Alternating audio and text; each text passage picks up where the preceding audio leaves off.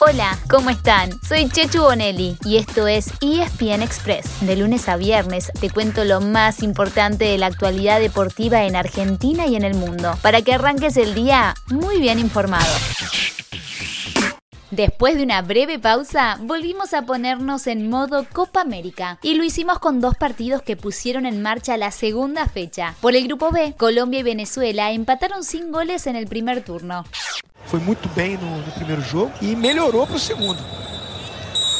Ah, pita Patrício Lustô. Deu Brasil, deu Brasil. 4 para o Brasil, 0 para o Peru. Muito obrigado.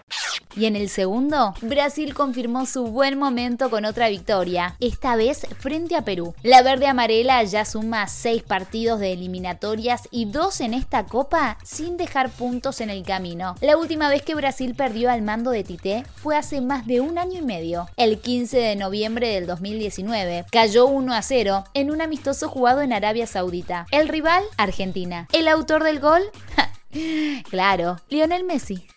Hoy se completa la segunda fecha de la Copa América con otros dos partidos por el Grupo A. A las 6 de la tarde, Chile choca con Bolivia. Y a las 9 de la noche juega la selección argentina frente a Uruguay, que tuvo fecha libre en el arranque.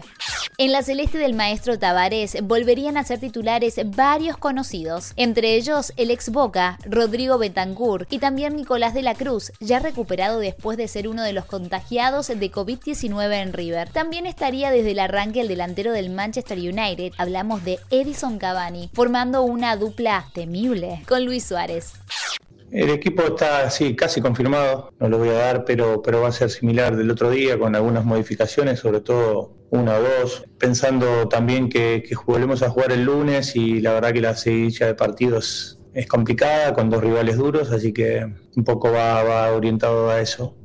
Por el lado de Argentina, como dijo su entrenador Lionel Scaloni, tiene la formación confirmada pero no la dará a conocer hasta poco antes del partido. En principio, volvería Cristian Romero a la defensa, que jugaría con la línea de 4 y no de 5, algo que se viene diciendo en los últimos partidos pero nunca se concretó. El Cuti entraría por Lucas Martínez Cuarta. También está en duda a Nico González, quien terminó el entrenamiento con una molestia, aunque el entrenador confirmó que está disponible. El resto del equipo sería el mismo que empató uno a uno con Chile, con la posibilidad, como dijo Scaloni, de ir rotando jugadores al tener que jugar tan seguido. La formación entonces sería, sin repetir y sin soplar, Emiliano Martínez, Gonzalo Montiel, Cristian Romero, Nicolás Otamendi, Nicolás Taliafico, Giovanni Lochelso, Leandro Paredes, Rodrigo De Paul, Nicolás González o Ángel Di María, Lionel Messi y Lautaro Martínez.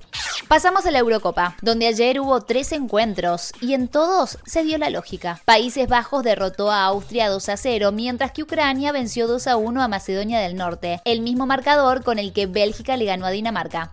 Hablando de Dinamarca, se supo que a Christian Eriksen, el jugador que se desmayó durante un partido el fin de semana, se le colocará un desfibrilador automático. Este aparato se implanta mediante cirugía y es necesario después de sufrir un ataque al corazón. Hoy la Eurocopa tendrá otros tres partidos. Suecia-Eslovaquia a las 10 de la mañana, Croacia-República Checa a la 1 de la tarde y un duelo muy pero muy picante a partir de las 16 horas entre Inglaterra y Escocia. Oh yes.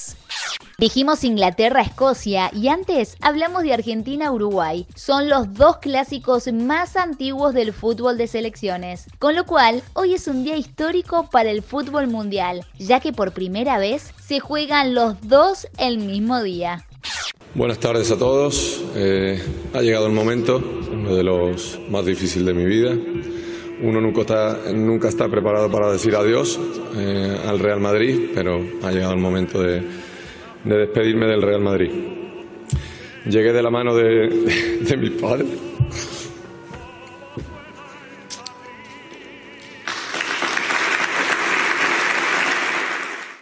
Ese llanto es de Sergio Ramos al despedirse del Real Madrid y no es para menos, a la Madrid. Ayer se le hizo un homenaje muy emotivo en el que tomó la palabra después de la despedida del presidente, Florentino Pérez. El capitán, que consiguió 22 títulos en 16 temporadas, dijo que se cierra una etapa maravillosa en su vida, pero que su salida no es un hasta siempre, sino un hasta luego, ya que prometió volver tarde o temprano. También hubo novedades en Italia. Por un lado, Gianluigi Buffon hizo oficial su regreso al Parma. A los 43 años, el arquero vuelve al club en el que empezó su carrera profesional. ¿Saben cuándo? En 1995. Bueno, yo era muy pequeña. Por el otro, Gennaro Gattuso dejó de ser el entrenador de la Fiorentina sin siquiera haber debutado al frente del equipo. Fueron solamente 23 días de vínculo que terminó de mutuo acuerdo. Gattuso venía de dirigir al Napoli, con el que terminó quinto y se quedó afuera de la Champions en la última fecha. Sinceramente tengo ganas de jugar en Boca, por eso, por eso hice lo que hice. Bueno, le agradezco a Huracán por dejarme salir y, y dejarme progresar y bueno, yo quería dar este paso. Entonces la verdad que lo único que pienso es jugar en Boca y disfrutar. Boca finalmente pudo cerrar la incorporación de Norberto Briasco y Esteban Rolón, ambos llegados de Huracán. El que hablaba en la presentación era Briasco, el delantero que juega para la selección de Armenia, que está haciendo una buena campaña rumbo a Qatar 2022.